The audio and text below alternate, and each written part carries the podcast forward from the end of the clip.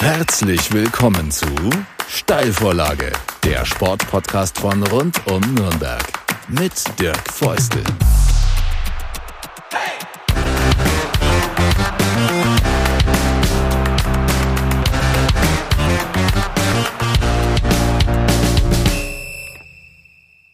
Eine nächste Folge der Steilvorlage ist am Start und ich freue mich, dass ich in den kommenden gut 30 Minuten mit Frank Linkisch über Fußball reden kann. Europameisterschaft, gerade zu Ende gegangen, wird unser Thema sein. Ähm, Spielvereinigung Kräuter Fürth wird unser Thema sein. Da ist nämlich jetzt Frank Linkisch neu. Vorher war er Clubreporter, sprechen wir auch drüber. Und Bayern München darf er betreuen. Schauen wir mal, ob noch ein bisschen Zeit übrig bleibt am Ende äh, da auch noch kurz zu quatschen. Unser Haupttarget ist Franken, der fränkische Sport und die EM Frank, die ist gerade zu Ende gegangen. Ich freue mich, dass du dabei bist, dass du dir Zeit nehmen konntest. Ähm, wir haben ja alle in den letzten Wochen so ein bisschen die italienische Nationalhymne gelernt und auch zu lieben gelernt. Geht es dir ähnlich? Ja, grüß dich erstmal, Dirk. Freut mich, dass ich dabei sein darf. Ja, ganz erstaunlicher Wandel. Ne? Es gab ja schon Zeiten, äh, da hat man den italienischen Fußball nicht ganz so positiv gesehen. Ähm, Catenaccio destruktiv und das hat sich jetzt alles komplett gewandelt. Äh, auch mein Herz hat am Ende für Italien geschlagen. Die haben unsere Sympathien gewonnen. Ja, war schön anzuschauen. Die haben sich, die Italiener, das äh, Traditionelle erhalten, das Verteidigen, das können sie immer noch.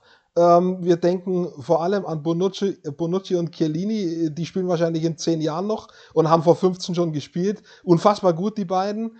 Äh, und irgendwie scheinbar fehlerlos. Und sie haben dazu gelernt, auch das Offensivspiel und den Ballbesitzfußball. Ähm, das haben sie ergänzt und beides zusammen macht sie, im wahrsten Sinne des Wortes, unschlagbar. Ja, sie haben vor allem eine Komponente eingebracht und da sind wir dann auch schon bei der deutschen Mannschaft, die der deutschen Mannschaft gefehlt hat. Entschuldigung vertikal, Spiel und Tempo. Wie du sagst, die Italiener, die können nach wie vor verteidigen. Ich habe den Chiellini schon vor acht Jahren bewundert. Da habe ich den mal mit Juventus Turin in München gesehen, wo er sich mit äh, Mario Mandzukic also wirklich beharkt hat. Das war, das war bewundernswert. Und die haben nicht lang gefackelt. Wenn die den Ball bekommen haben, dann haben die versucht, schnell in die Spitze zu spielen. Diese Räume, die sich äh, bieten oder geboten haben, in diese Räume zu spielen, nachzurücken und dann, äh, ich würde es gar nicht als Konterfußball bezeichnen, einfach Tempo. Tempo reinbringen, äh, schnörkellos nach vorne spielen und da die Chancen suchen. Und das hat zum Erfolg geführt, ja. Sie hatten den wahrscheinlich besten Torwart des Turniers, wie du sagst. Das Fundament war vorhanden. Chiellini, Bonucci. Ich fand, sie hatten im Achtelfinale gegen Österreich, auch gegen die Belgier, hatten sie immer auch so einen Moment im Spiel, ja, da waren sie verwundbar, ähm, hat aber dann trotzdem äh, ihnen letztlich nicht geschadet. Sie haben sie überstanden und ja, sind verdient Europameister geworden. Du hast den Vergleich gezogen zur deutschen Mannschaft im Zusammenhang mit Vertikalspiel. Ich mache noch einen weiteren Vergleich, nämlich äh, so Teamchemie, Teamchemistry. Ich habe da immer irgendwie gespürt, die wollen, die brennen, die haben weit aufgerissene Augen. Habe ich alles bei der deutschen Mannschaft nicht gesehen, denn wenn man von unserer Elf oder denen, die noch dabei sind, nur mal so aufs Line-Up schaut, auf den ganzen Kader schaut, ist das nicht schlechter als andere Mannschaften, aber womöglich ist das ein Faktor, den andere Teams hatten, auch England hatte, auch Ukraine äh, hatte, Österreich, Schweiz, äh, wir hatten das nicht. Ja, das ist schon richtig. Ähm, Dänemark auch so ein Beispiel, die, mhm. die auch durch diesen äh, Eriksen-Vorfall, glaube ich, sehr zusammengewachsen sind. Auf der anderen Seite bringt dir das alles nichts, wenn du die Klasse nicht hast. Mhm. Also ich denke gerne an, denke an 2014 zurück, Brasilien, äh, die haben auch bei der Hymne mitgesungen. Da mhm. standen äh, dem David Luiz damals schon die Tränen in den Augen, nach dem Spiel dann auch wieder im Halbfinale, aber aus einem anderen Grund. Äh, die hatten diese Leidenschaft, glaube ich, schon auch, aber die waren total brüchig und verwundbar und dann damals ohne Neymar sowieso. Äh, da musste halt die richtige Mannschaft kommen, um die zu zerlegen. Und bei Italien denke ich schon, dass die Komponente gestimmt hat aus beiden. Einerseits dieser Teamgeist, wie du sagst, das war eine Mannschaft im wahrsten Sinne des Wortes. Ja, und dann aber die fußballerische Klasse, dieser, dieser Team Spirit und dass du, es gibt ja diese, diese Binse, dass äh, eine, so, eine Mannschaft mehr sein muss als die Summe ihrer Einzelteile. Und das, denke ich, war bei Italien perfekt der Fall. Mhm. Aber wenn wir umgekehrt schauen, es gab ja auch schon Turniere, die sind von Superstars geprägt gewesen. Da haben Superstars ihre Mannschaften auch sehr weit gebracht und dafür gesorgt, dass, äh, dass sie das Turnier auch gewinnen das hast du eigentlich bei Italien nicht gehabt. Wenn du am Sonntagabend überlegt hast, wer ist denn jetzt der Spieler dieses Turniers? Mhm. Die UEFA hat Donnarumma gewählt, da kann man drüber streiten, der war sicher gut, aber war er der Spieler des Turniers? Hm. Du kannst über Chiellini reden als Anführer äh, der Bande.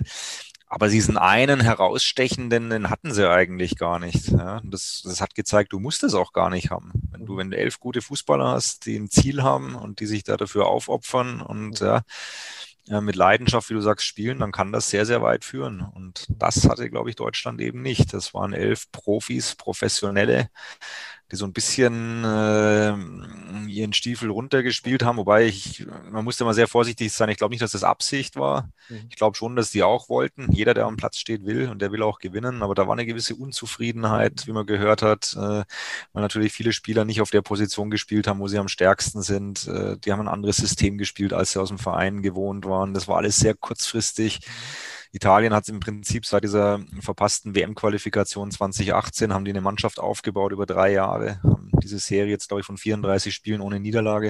Mhm. Und Joachim Löw hat das in zwei, drei Wochen alles erreichen wollen. Und mhm. äh, da hat man eben auf wunderbare Art und Weise gesehen, das klappt nicht. Mhm. Und am Ende muss doch alles irgendwie zusammenkommen, um dann eben auch das, ja, das Quäntchen Glück zu haben, dann im Elfmeterschießen zu, zu gewinnen am Ende.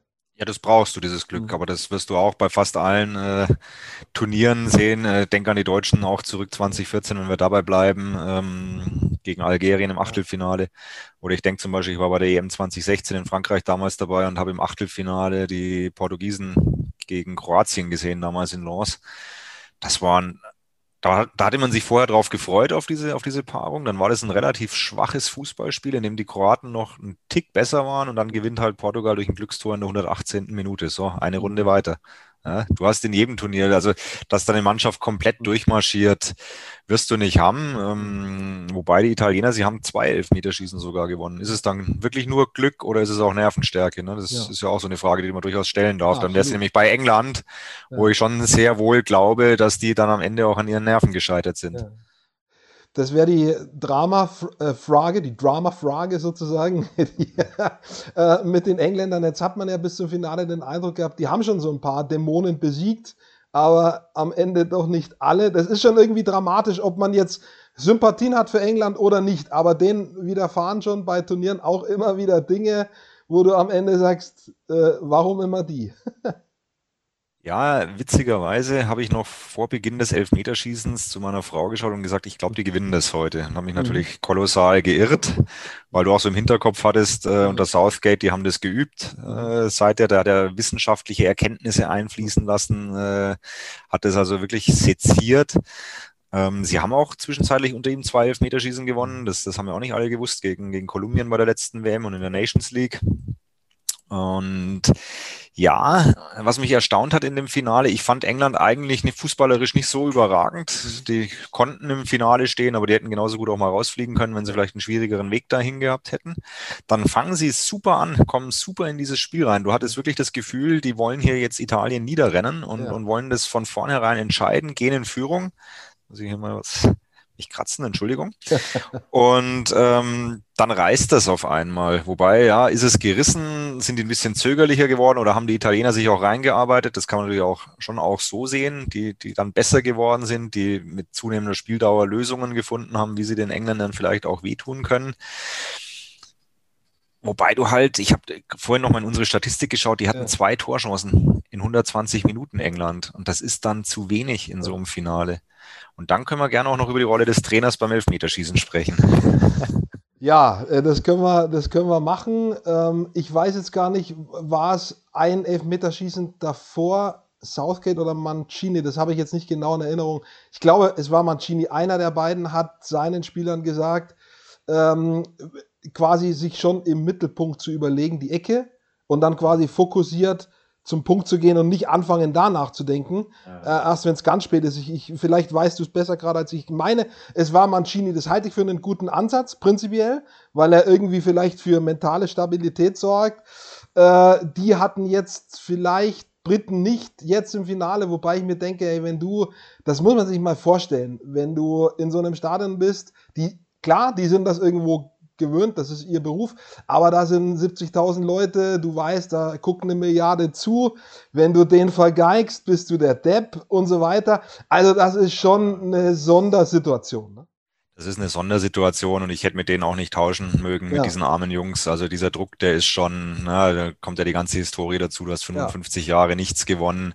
Also das ist schon äh, total heftig. Wobei, guter Punkt, den du sagst, ich habe das mal erlebt bei, bei Pep Guardiola, als die Bayern, das war 2013 Europäischer Supercup gegen Chelsea in Prag. Mhm. Da hat er ihnen genau das auch gesagt. Das war für Pep damals ein besonderes Spiel, weil es ging gegen Chelsea und José Mourinho. Mhm. War ihr erstes Duell außerhalb von Spanien, nicht mehr Barca gegen Real, sondern eben Bayern, Chelsea und die wollten das beide natürlich extrem gewinnen. Und dann gab es auch ein Elfmeterschießen und da wurde eben hinterher von den Spielern auch berichtet, dass der die total eingeschworen hat. Ihr müsst die totale Überzeugung haben, ihr trefft den, ihr trefft den und ihr mhm. sucht euch vorher die Ecke aus. Mhm. Nur jetzt komme ich zu meinem Punkt, zu, zu Gareth, äh, Gareth Southgate. Ich habe es nicht verstanden. Also du kannst schon einen einwechseln in der 120. oder auch zwei, wenn du sagst, das ist so mein Elfmeterschütze. Aber die Geschichte bei Rashford und Sancho geht ja auch dahin, dass er denen eigentlich im ganzen Turnier nicht getraut hat und mhm. sie relativ äh, dosiert eingesetzt hat. Das heißt, die haben wahrscheinlich nicht vor Selbstvertrauen gestrotzt ja, und mussten dann aber oder sollten trotzdem die Verantwortung übernehmen, dann zum Helden zu werden, nachdem du das ganze Turnier lang oder fast das ganze links liegen gelassen worden bist. Mhm. Und das finde ich dann schon schwierig. Und äh, du kannst elf Meter schießen, ja, im Training immer mal wieder trainieren, dass du so den Ablauf und so hast, aber diese Nervenbelastung, die du angesprochen hast, das kannst du nicht simulieren. Ja. Und dann die zwei schießen zu lassen. Gut, Sancho kennen wir auch aus der Bundesliga. Ich glaube, der ist ein relativ sicherer Elfmeterschütze, eigentlich Rashford auch. Und dann aber noch den 19-Jährigen als letzten schießen zu lassen, mhm. auch schon gedacht, boah. Also da, da hast du ja gesehen, als der zum Elfmeterpunkt ist, da hat er mir schon leid getan. Ich hätte mich auch wieder täuschen können und er hätte treffen können, aber der, der, das, da habe ich schon gedacht, doch, warum der Saka? Mhm. Warum der? Warum nimmt der jetzt nicht irgendeinen anderen routinierten Spieler ja. und, und, und der soll das Ding reinhauen? Wobei es ist, es ist wirklich schwer. Man, unterhält sich ja im Laufe seines Berufslebens mit vielen und äh, wir sitzen dann hinterher da und können alles erklären. Mhm. Jo, Jupp Heynckes hat 2012 im Finale der Horn fast keine fünf Leute gefunden. Ja. Und hat auch niemanden gezwungen, ja, und hat auch ja. niemanden gezwungen, Warum wahrscheinlich? Weil er es 1984 äh, bei Lothar Matthäus getan hat, der damals ja. nicht schießen wollte, seinen berühmten Elfmeter im letzten Spiel für Mönchengladbach. Und Heinke hat gesagt, du schießt aber. Und die mhm. Geschichte kennt auch jeder, wie die ausgegangen mhm. ist. Also ich finde, letztlich muss das, muss das eine innere Überzeugung der Spieler sein. Da müssen dann schon Routiniers und Führungsspieler vorangehen und sagen, jawohl, ich stelle mich jetzt der Verantwortung, ich, ich hau das Ding rein. Mhm. Wenn allerdings halt einer sagt, äh, ich habe meine letzten drei verschossen, ich fühle mich nicht gut oder was, dann muss man es auch akzeptieren ich denke, unterm Strich, äh, äh, Drama hin oder her, hat das äh, richtige Team gewonnen, wenn man aufs ganze Turnier guckt. Und ich glaube, auch mit England war irgendwo, auch wenn die von dem äh, Heimfaktor profitiert haben, von den vielen Spielen in Wembley, war auch das zweite richtige Team im Finale. Ähm, kommen wir trotzdem noch äh, zum Punkt, wie, was würdest du für einen Strich unter diese EM ziehen, wenn man alles so ein bisschen zusammennimmt? Für mich waren so ein bisschen zwei Turniere. Das eine das Sportliche, das eigentlich von Woche zu Woche immer besser geworden ist, auch irgendwie. Ähm, den Anfang fand ich relativ schwach, da haben mich fast keine Spiele überzeugt. Das hat sich aber gesteigert. Äh, und dann hat man auch bei vielen Mannschaften sowas wie eine Entwicklung gesehen, wie einen Teamcharakter gesehen. Und, und das andere für mich auch ganz klar äh, quasi ein politisches Turnier. Ja? Äh, es geht, ging um diese ähm, Bekundungen mit den Knien. Es ging um die Regenbogenfarben München Entscheidung. Es geht um, um äh, Sponsorings, die die UEFA wählt, um, um Corona-Maßnahmen, äh, äh, Zuschauende, wie viel dürfen rein. Ähm, also ganz, ganz viele Entscheidungen, äh, wo irgendwo, äh, also nicht nur unglücklich getroffen wurden, sondern auch absurd und paradox äh, Entscheidungen getroffen wurden. Das waren für mich die zwei, die zwei unterschiedlichen Turniere und das nochmal mit diesen Signalen gegen Rassismus. Dann haben wir das, wo eben die Andersfarbigen die Elfmeter verschießen und prompt obwohl wochenlang Bekundungen gemacht wurden, von wegen Respekt und so weiter, kriegen die aber so krass rassistische, äh, rassistische Beleidigungen, das ist dramatisch und nicht akzeptabel. Das ist natürlich nicht akzeptabel. Und deswegen sage ich, ich, mir tun die, mir haben die Spieler leid getan, mir hat auch irgendwo die englische Mannschaft leid getan, weil du natürlich ja, die hatten dieses große Ziel vor Augen nach 55 Jahren. Aber für gewisse Teile der englischen Bevölkerung hat es mir halt nicht leid getan, weil was da abgeht, das, das, das geht einfach nicht. Und man merkt schon, finde ich, ja, der Sport wird politischer. Das ist auch gut so, finde ich, dass man, dass man immer wieder Zeichen setzt ja, und, und äh, sich da auch nicht vereinnahmen lässt. Das ist ja ganz schwierig. Die UEFA ne, will es ja dann doch dem einen rechter machen als dem anderen. Und äh, das ist auch so eine Tendenz, nicht nur, nicht nur FIFA und UEFA, auch das, das IOC, dass man gern so Veranstaltungen mittlerweile in Länder gibt, die politisch zumindest fragwürdig geführt werden. Ja, warum? Weil man da alle Bedingungen erfüllt kriegt. Mhm. Die wollen ja sich in, in, in, äh, in, diesem, in dieser Sonne, oder sie wollen sich da sonnen in diesem Glanz ja, auf der anderen Seite ist es dann trotzdem, äh, musst du auch wieder aufpassen, dass der Sport nicht zu sehr instrumentalisiert wird.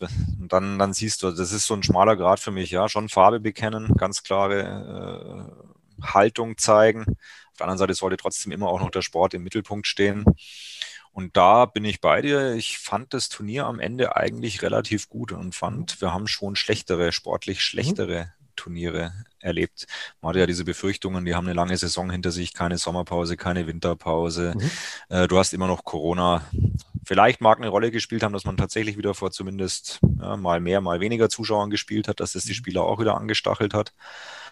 Und einen guten Punkt finde ich, wie du sagst, man hat so eine Entwicklung bei, bei Mannschaften gesehen. Dänemark ganz krass. Mhm. Gut, es war eine, eine, Sondergeschichte mit diesem ersten Spiel, das sie dann gleich verloren haben, dann das zweite auch und haben sich dann doch berappelt und eigentlich einen tollen Fußball gespielt. Italien hat sich entwickelt, selbst Spanien, äh, die es am Ende auch verdient gehabt hätten, mhm. hätte sich auch keiner beschweren dürfen, wenn die Europameister geworden wären. Auch die haben sich entwickelt. Ja, nur die Deutschen, die haben sich nicht entwickelt. die sind heimgefahren. Ich wollte gerade sagen, dann, das sieht man auch unterm Strich. Ne? Das ist äh klare, klare, äh, klare Sache dann. Ne? Also auch da wieder muss ich wieder, wieder drei Jahre zurückblicken. Ähm, als die in, in, Russland ausgeschieden sind, das konnte sich damals ja keiner so recht vorstellen. Du hattest dieses erste Spiel, das damals verloren wurde, Mexiko, dann hast du Schweden in der letzten Minute geschlagen und dann hat ja jeder gedacht, so, äh, jetzt haben sie die Kurve gekriegt, hauen wir Südkorea weg, kommen wir weiter. Edge Badge. Das Ende vom Lied kennen wir. Ja, und jetzt hattest du aber diesmal wieder, du hattest Frankreich, diesen, diesen Auftaktgegner. Im Nachhinein wissen wir, dass da die Leistung auch viel zu schön geredet wurde, weil die Franzosen waren jetzt auch nicht die Überflieger, die hatten ihre eigenen Probleme, aber war ja alles toll und man hat unglücklich verloren. Mhm. Dann kam dieses erstaunliche Spiel gegen Portugal, das richtig gut war, wobei Portugal sich da taktisch auch nicht äh, wirklich klug verhalten hat. Mhm. Trotzdem wieder Rückenwind und du denkst, ah, hm, das gibt jetzt nochmal so einen Schub. Und dann hätte eigentlich spätestens dieses Ungarn-Spiel schon äh, als Warnung oder Vorbote dienen müssen. Ich war bei dem Spiel in München und habe mich 90 Minuten lang auch gewundert, wie geht das? Du spielst drei, vier Tage vorher echt gut, du nimmst Euphorie mit, ja, da, da muss sich doch eigentlich was entwickeln und dann haben die wieder diesen gleichen Stiefel runtergespielt. Ja.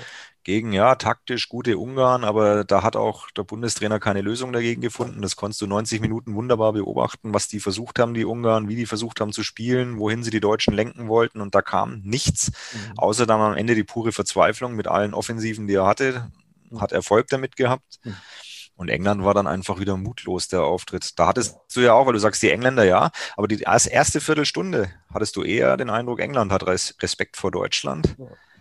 Und die Deutschen haben das aber nicht genutzt. Die haben, sind eigentlich gut reingekommen in die Partie und dann hat es aber nachgelassen. Und ja. schockierend fand ich dann nach dem Rückstand die, diese letzte Viertelstunde, wo du nie das Gefühl hattest, da kommt jetzt nochmal ein Aufbau, äh, Aufbäumen, die werfen was nach vorne. Der Trainer hat eine Idee, der hat noch nicht mal gewechselt, bis dann irgendwann das 0-2 fiel. Also, boah, da gibt es den Begriff blutleer, der gerne verwendet wird in der Fußballersprache oder in der äh, auch Journalistensprache. Und ich fand eigentlich, bis auf 60 Minuten beim Portugal-Spiel, fand ich unsere Spiele blutleer. Also auch gegen Frankreich, auch gegen, gegen Ungarn.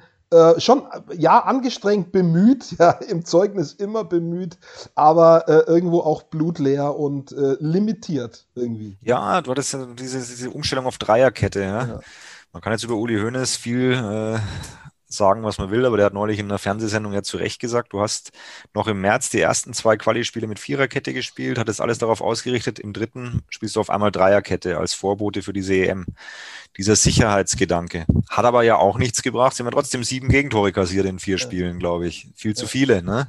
Dadurch aber dann sich wieder Wucht nach vorne genommen. Ah, das, das war schwierig und letztlich muss man sagen, äh, Joachim Löw hat große Verdienste um den deutschen Fußball. Man sollte auch nie vergessen, wo stand der deutsche Fußball 2-4, als damals Klinsmann mit ihm als Assistent übernommen hat, die ersten zwei Jahre noch als Assistent von Klinsmann. Wo standen wir da? Das war nämlich auch schlecht. Mhm. Eine EM, wo Deutschland in der, in der, bei der Deutschland in der Vorrunde ausgeschieden ist. Und der hat Unglaubliches geleistet bis hin zum WM-Titel. 2016 war vielleicht noch eine verpasste Chance, EM-Titel, aber danach ging es abwärts und man ja. hätte einfach spätestens 2018 diesen Schlussstrich ziehen müssen. Das waren drei verschenkte Jahre jetzt.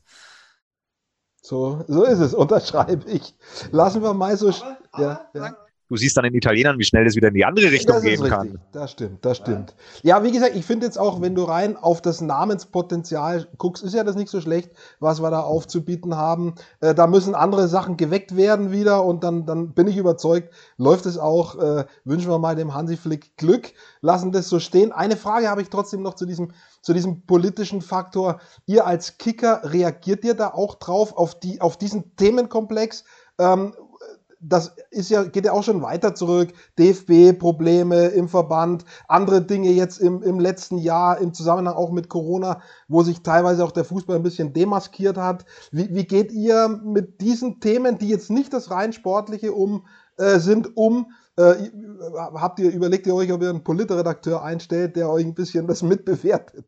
Nö, ein Politredakteur nicht, aber wir, wir ähm, greifen diese Themen wesentlich häufiger als, als früher auf. Also ja. wir sind nicht mehr nur diese 1 zu 0 Zeitung und äh, Spielernoten und wer wechselt wohin, das ganz und gar nicht. Wir haben, glaube ich, mehr denn je auch diese, diese ähm, Randthema, klingt jetzt zu negativ, diese, ja, das waren Themen, ja, die ja. haben wir schon aufgegriffen und auch bewertet und auch die Verbände kriegen von uns immer mal wieder einen über den Deckel gebraten mhm. und völlig zu Recht und wir begleiten das natürlich journalistisch, distanziert und auch kritisch und deuten diese Missstände auf. Und ich glaube, dass, wenn ich es von, von innen heraus bei uns beim Kicker sehe, dass da auch die Corona-Krise schon nochmal ein Anstoß war. Da haben wir von Anfang an, äh, waren wir da sehr nah dran und haben berichtet, äh, nicht nur eben, äh, was gibt's jetzt für Hygienekonzepte, wie geht's mhm. weiter, was machen die Vereine, sondern schon auch, da sind ja, sind ja viele Missstände auch aufgedeckt worden, gerade im DFB. Ähm, wir haben immer wieder über, über Amateure, Amateurvereine berichtet, wie es denen geht. Äh, das sind nämlich die, die wirklich Leidtragenden ja. äh, über Kinder und Jugendliche. Das war auch mir immer ein persönliches Anliegen, weil ich selber ja drei Jungs habe, ähm, die halt gar nichts machen durften. Ja, und das ist für uns schon relevant. Mhm. Und äh, ich, ich kann ja viel Gejammere nachvollziehen in der Branche. Ähm, klar, es wird jedem Unternehmen so gehen. Wenn du ja. keine, keine Einnahmen mehr hast, keine Zuschauer, dann wird es irgendwann eng. Mhm. Auf der anderen Seite muss der Fußball dann sich halt selber gesund schrumpfen auch. Ja. Ne? Also ähm, dann muss ich halt an die Gehälter der Spieler ran, auch wenn das von den Verträgen her schwierig sein mag.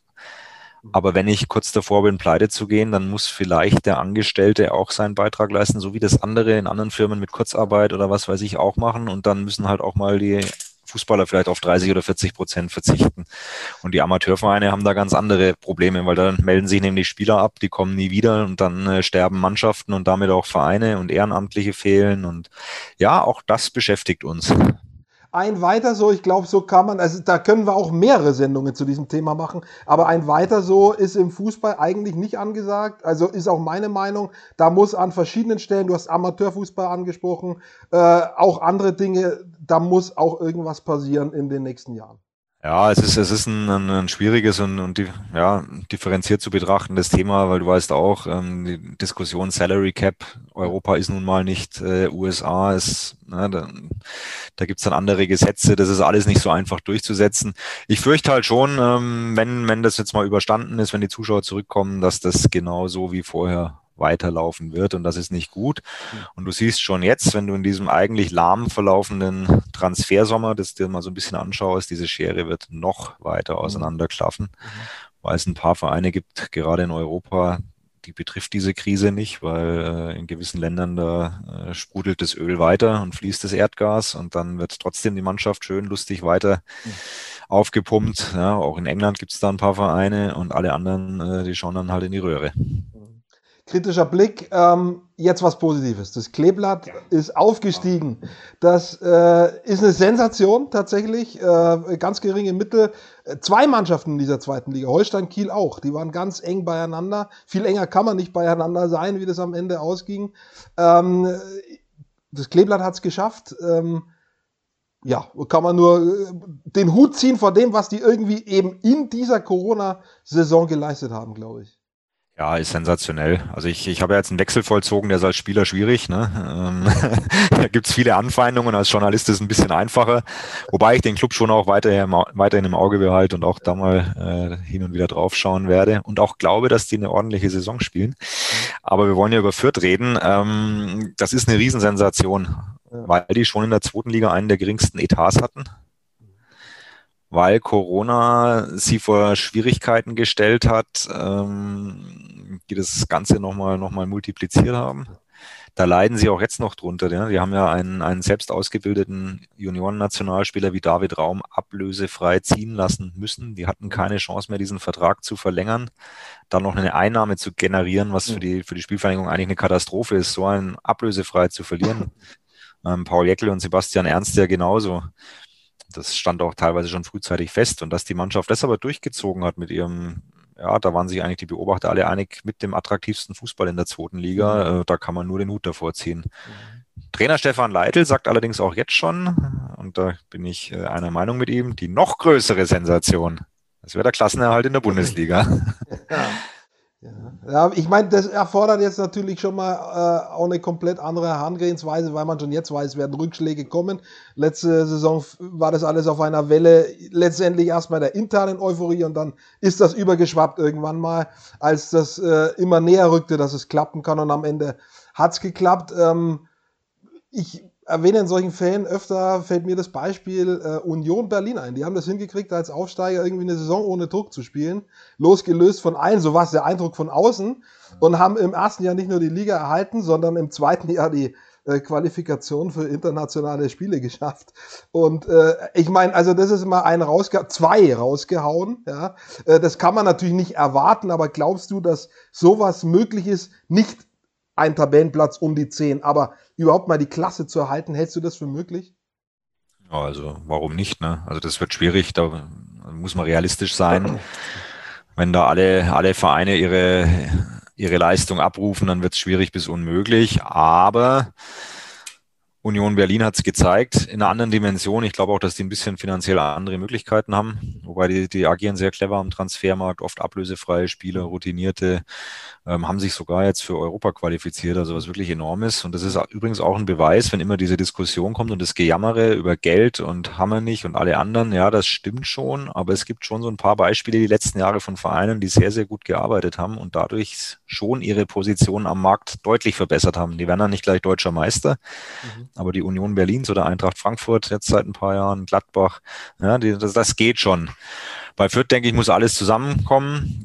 Die Schiene, worauf Sie so ein bisschen hoffen, ist, dass Sie sagen, ja, wir haben, wir haben ja viele junge Spieler und die haben nach wie vor noch weiteres Entwicklungspotenzial. Und wenn Sie das abrufen, Bochum ist so ein Vergleich, ne, das werden sie so direkt auch nicht sagen, wo du sagst, es ist eher eine routinierte Mannschaft, äh, Mittelfeld, Tesche, Lucia 35, 36, da wird nicht mehr viel Entwicklung da sein. Ja, das ist dann so eine Hoffnung, dass sie, dass sie die vielleicht packen, dann vielleicht auch Bielefeld, ist jetzt nicht ganz unlösbar vielleicht, ja, wenn du, wenn du gut reinstartest. Ähm, ja, dann hättest du schon mal zwei. Wäre Relegation, irgendeiner, den erwischt es immer noch überraschend. Also ausschließen würde ich es nicht, auch wenn es auch wenn's schwierig wird in der Vorgängerausgabe zu deiner Ausgabe hatten wir oder haben wir äh, Maxi Bauer eben vom Kleeblatt im Interview. Also ein ganz geerdeter Kicker, äh, der die Dinge realistisch einsetzt und, und äh, darüber hinaus auch noch einfach nett ist. Ja?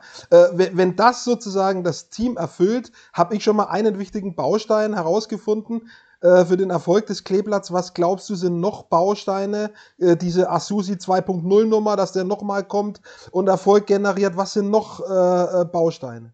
Ich glaube, ein Baustein ist, äh, dass die einfach wissen, wo sie herkommen. Das klingt dann immer so platt und dass die ihren Job machen. Und da wird keiner in Hektik verfallen. Und wenn die nach drei Spieltagen drei Niederlagen haben, dann wird da nicht der Trainer in Frage gestellt. Ja, die, äh, da gibt es ein sehr vertrauensvolles Miteinander. So habe ich es bis jetzt erlebt zwischen, zwischen Rashid Asusi und Stefan Leitl. Äh, es gibt relativ wenig Leute, die da mitreden. Das sind kurze Wege, das sind äh, schmale Strukturen, aber das kann auch ein Vorteil sein.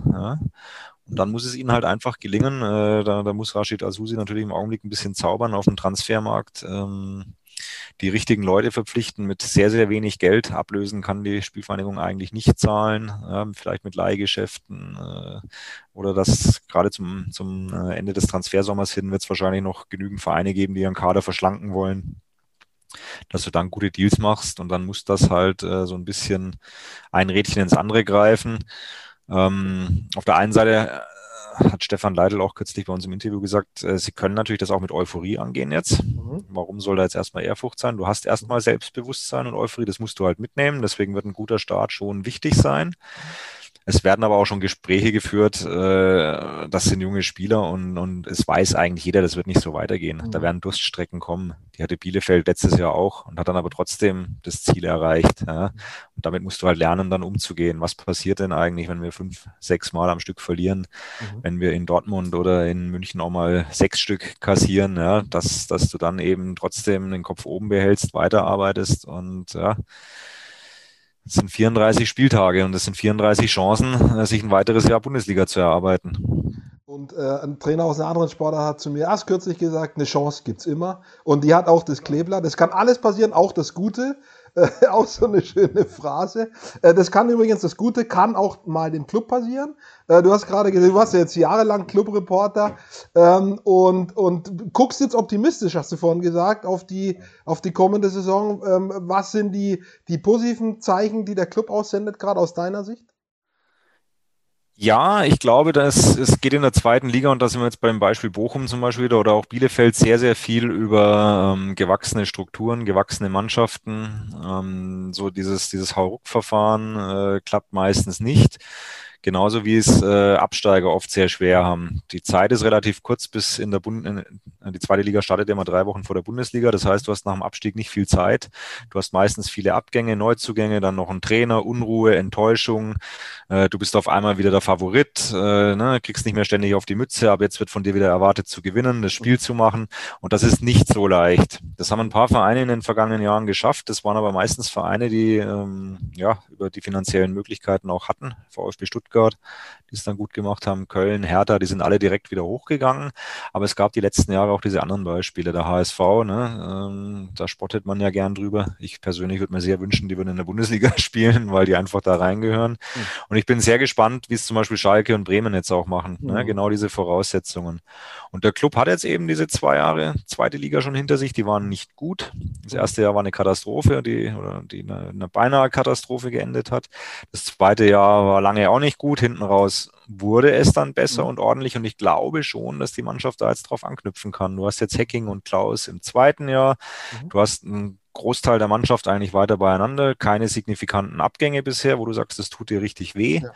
Du hast zwei Innenverteidiger geholt, routiniert, die können, wenn, wenn die gesund bleiben, die haben beide so ein bisschen Verletzungshistorie, aber wenn mhm. Schindler und Hübner gesund bleiben, kann das eine richtig stabile Defensive werden. Nach vorne haben sie eh gute Leute. Mhm. Deswegen glaube ich, dass, das, dass die durchaus überraschen können. Das heißt mhm. jetzt nicht, dass die durchmarschieren und Erster werden. Da wäre ich sehr vorsichtig. Aber wenn wir von Platz 11 im letzten Jahr ausgehen, traue ich ihnen doch nochmal eine, eine deutliche Steigerung zu, dass das irgendwo um Platz 5, 6 rum also erstmal als Team besser geworden sozusagen, äh, auf dem Papier zumindest. Ja, ja nee, weil man sich auch angenähert hat. Ja. Man hat schon letztes Jahr gemerkt, das hat Zeit gebraucht. Ja. ja.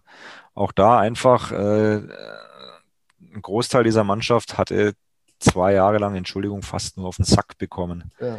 Das macht ja auch was mit dir als Sportler, wenn du jeden Samstag oder Sonntag heimgehst und du hast wieder verloren und mhm. liest in der Zeitung, wie schlecht du bist oder im Fernsehen. Mhm und diesen Turnaround hatte die Mannschaft hinten raus schon bekommen. Die gewinnen nicht jedes Spiel oder haben auch da nicht jedes Spiel gewonnen, aber die Leistungen wurden besser. Ich glaube, man hat auch Trainer, Mannschaft, ne, was man voneinander erwartet, war so ein Zusammenwachsen. Es geht im Augenblick relativ ruhig auch zu. Die können relativ ruhig arbeiten und sie haben eigentlich schon eine Mannschaft, auch in der Offensive, die, die kann ihre Spiele da gewinnen. Deswegen, mhm. also dieser typische fränkische Pessimismus, der muss auch mal weg. ja, also man darf auch mal, man, ja, man darf auch mal optimistisch in eine Saison gehen. Ich, ich denke auch, dass äh, ich, das ist auch oft eine Bremse, ne? wenn quasi der Kopf steuert die Bewegung, äh, das trifft auch da irgendwie zu.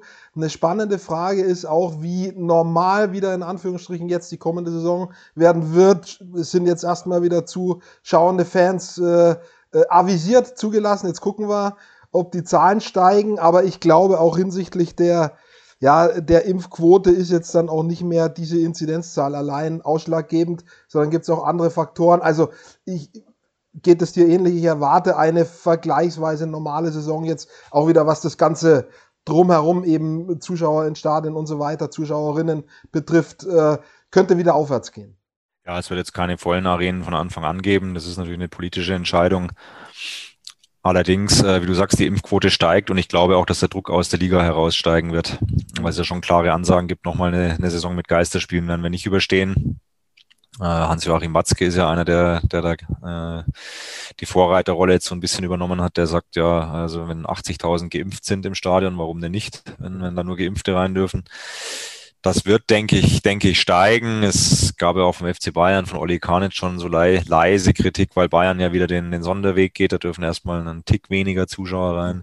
Die andere Frage ist, ähm, kommen dann auch überall diese, diese Zuschauer? Ich glaube ja, dass es, dass es eine Begeisterung gibt von, von einem gewissen Klientel. War zum Beispiel letzte Woche bei, beim ersten Testspiel von Kräuter Fürth gegen die zweite von Bayern. Die 1500 Karten waren sofort vergriffen. Mhm. Gut sind nur 1500. Mhm wenn dann noch die Mannschaft ordentlichen Fußball spielt, so wie auch der Club, die haben, glaube ich, trotzdem wieder 17.500 Dauerkarten mhm. verkauft, dann, dann wird schon fast wieder das alte Niveau erreicht werden. Wie gesagt, nicht, nicht dass am Ende, ich denke nicht, dass am Anfang alle rein dürfen, mhm. wobei du ja jetzt auch bei der EM gesehen hast, äh, also ich sag mal, ein zu 30 Prozent ausgelastetes Stadion kommt von der Atmosphäre näher an ein ausverkauftes ran als zu einem Geisterspiel. Ja. Diese komplette Stille und ja. wo du nur dich selbst hörst, das war zum Schluss schon nicht mehr, nicht mehr schön anzuschauen. Ja, und die Spieler sind ja auch dankbar, dass wieder Publikum da ist und selbst ein paar tausend können ganz gut Stimmung machen, wenn sie denn wollen. Das ist richtig. Ähm, aber da bin ich auch optimistisch. Und äh, dann habe ich zum Schluss, Frank, noch eine Frage. Du bist eben auch äh, sehr, sehr stark mit Bayern München beschäftigt. Deswegen mussten wir auch ein bisschen äh, jonglieren mit dem Termin jetzt gerade, äh, weil ein Nagelsmann-Interview ansteht. Äh, da können das gerne alle im Kicker lesen, ähm, was, er, was er da sagt. Hältst du das für das spannendste Projekt oder die, die spannendste Baustelle in Anführungsstrichen bei Bayern in der kommenden Saison? Julian Nagelsmann, wie funktioniert das? Oder äh, siehst du da auch noch, was das Team betrifft, verschiedene Baustellen, die auch spannend sein können? Also das Team ist, ist höchst spannend, ähm, weil die Bayern natürlich einer dieser Vereine sind, äh, die von dieser Pandemie schon betroffen sind. Jetzt äh, kann man natürlich erstmal sagen, es ist Jammern auf hohem Niveau. Äh, aber ihr Festgeldkonto schmilzt natürlich. Die haben 150 Millionen Umsatzverlust, äh, hört man immer wieder und sind natürlich trotzdem relativ konservativ, finanziell konservativ denkende Menschen dort in der Verantwortung. Das ist nicht wie bei Real Madrid oder Barcelona, wo du dann sagst, naja, dann noch den nächsten Spieler und wird schon passen und irgendwann hast du eine Milliarde Schulden. Mhm. Das ist ja nicht Bayern München. Ne? Und deswegen haben sie jetzt sicher jetzt auch einen Transferstopp auferlegt, mhm. außer es sollten noch Spieler verkauft werden, wobei du verkaufst ja im Augenblick auch nichts. Also mhm. Äh, also wird viel vom Trainer abhängen. Mhm. Ja. Und jetzt muss ich ein bisschen na, nicht vorsichtig sein, weil ich habe äh, größte Hochachtung für Hansi Flick und was er geleistet hat und wir hatten auch ein, ein echt gutes Verhältnis. Und ich finde es nach wie vor schade, dass, dass es so gekommen ist, dass er gegangen ist. Aber es kann trotzdem auch sein, dass so ein neuer Trainer wieder einen frischen Impuls bringt. Mhm. Ja, Im Fußball, das waren jetzt ein, dreiviertel Jahre Flick, das ist dann trotzdem schon fast wieder eine lange Zeit bei Bayern. Und Nagelsmann bringt schon frische Ideen mit. Der kann definitiv was. Ich glaube auch, dass der die Mannschaft relativ gut und schnell erreicht. Das ist der Hauptpunkt bei Bayern München. Mhm. Du musst authentisch sein und du musst die menschlich mitnehmen. Das unterschätzt man gern. Ahnung von Fußball musst du eh haben, wenn du Bayern trainierst oder jeden anderen Profiverein, weil die Jungs kriegen das dann relativ schnell mit, wenn du es nicht hast und dann hast du eh schon verloren. Mhm. Aber du musst menschlich da, da reinpassen. Und das, was ich bisher gehört habe, das könnte sehr, sehr gut passen. Sie sind sehr angetan von den, von den ersten Tagen unter, unter Nagelsmann. Aber es wird für ihn schon, und dann sind wir wieder beim Kader auch schwierig. Da werden gewisse Spieler werden älter. Ähm, da gibt es Vertragskonstellationen, die in einem Jahr auslaufen, wo du nicht weißt, verlängern die. Ja, Bayern München hat schon bei Alaba bewiesen, sie gehen nicht mehr jeden Schmarrn mit beim Gehalt mhm. und verkaufen dann lieber. Und ich finde, dass die Qualität im Kader, äh, ich hoffe, Uli Hoeneß, äh, also ich hoffe, dass er zuschaut für dich, aber der hat neulich auch behauptet, das wäre ja quasi die Champions League-Siegermannschaft, das ist die nicht mehr. Ja. Da sind Thiago seitdem weg, ja. da sind Perisic und Coutinho weg, das waren ja. keine Stammspieler, aber sehr wertvolle und gute Ergänzungsspieler. Jetzt sind Alaba und Boateng weg. Upamecano musst du auch erstmal schauen, der hat in Leipzig zuletzt nicht mehr so geglänzt in der Rückrunde. Das mag ein Riesentalent sein, aber es ist dann auch nochmal was anderes, wenn du das Bayern-Trikot anhast mhm. und diesen Druck. Also das ist eine, eine hochspannende äh, Konstellation und vom Gefühl her würde ich sagen, wir erleben eine relativ spannende Meisterschaft in der kommenden Saison. Wäre ja auch mal nicht so schlecht, äh, würden sich sehr, sehr viele freuen, auch wenn es viele Bayern-Fans gibt, aber es gibt ähnlich viele Nicht-Bayern-Fans und die freuen sich, wenn es spannend wird. Ne? Also das kann ja nur im Interesse aller Fußballfans ja, genau. sein. Äh, na, also es gibt ja nichts Schöneres äh, und es geht bis in die Kindheitstage zurück, wenn du dich erinnerst, so ein 34. Spieltag, wo es am Samstag früh schon knistert und du ja. weißt, heute fällt die Entscheidung und es ist noch ja. alles möglich. Das würden wir uns doch alle wünschen. Das ist absolut richtig. Also es wird eine in ganz vielen hin, äh, in ganz vieler Hinsicht äh, spannende Saison äh, in, der, in den nächsten Monaten. Und äh, es macht wie immer mega Spaß, sich mit dir über Fußball zu unterhalten. Also mir hat es gerade voll Spaß gemacht. Mir auch. Beruht auf Gegenseitigkeit. Sehr gut. Und natürlich mit dem Klassenerhalt von Fürth. Ne? Ja, das, äh, da, also äh, quasi wir als Steilvorlage äh, äh, drücken grundsätzlich mal allen fränkischen Vereinen, äh, insbesondere den Profivereinen, die Daumen. Und äh, da ist das Kleeblatt eingeschlossen in unsere Gebete. okay, Frank, ich danke dir. Äh, viel Spaß beim äh, Interview. Wenn wir ausstrahlen, ist das Nagelsmann-Interview schon geführt. Äh, so hast du noch vor dir jetzt, das so viel kann ich sagen. Ich bin gespannt, was dabei rauskommt. Ich werde es dann lesen. Ähm, online, Schrägstrich Print, äh, wird sicherlich eine spannende Geschichte. Dir viel Spaß und wir sehen uns dann hoffentlich wieder in einem der Stadien. Da bin ich optimistisch. Sehr gerne, jederzeit. Hat Spaß gemacht. Danke dir, Dirk. Klar, danke dir. Und äh, auch äh, euch hat es hoffentlich da draußen Spaß gemacht. Wenn ja, schenkt uns nicht nur euer Herz, sondern euer Abo. Bis zur nächsten Ausgabe. Bis dann.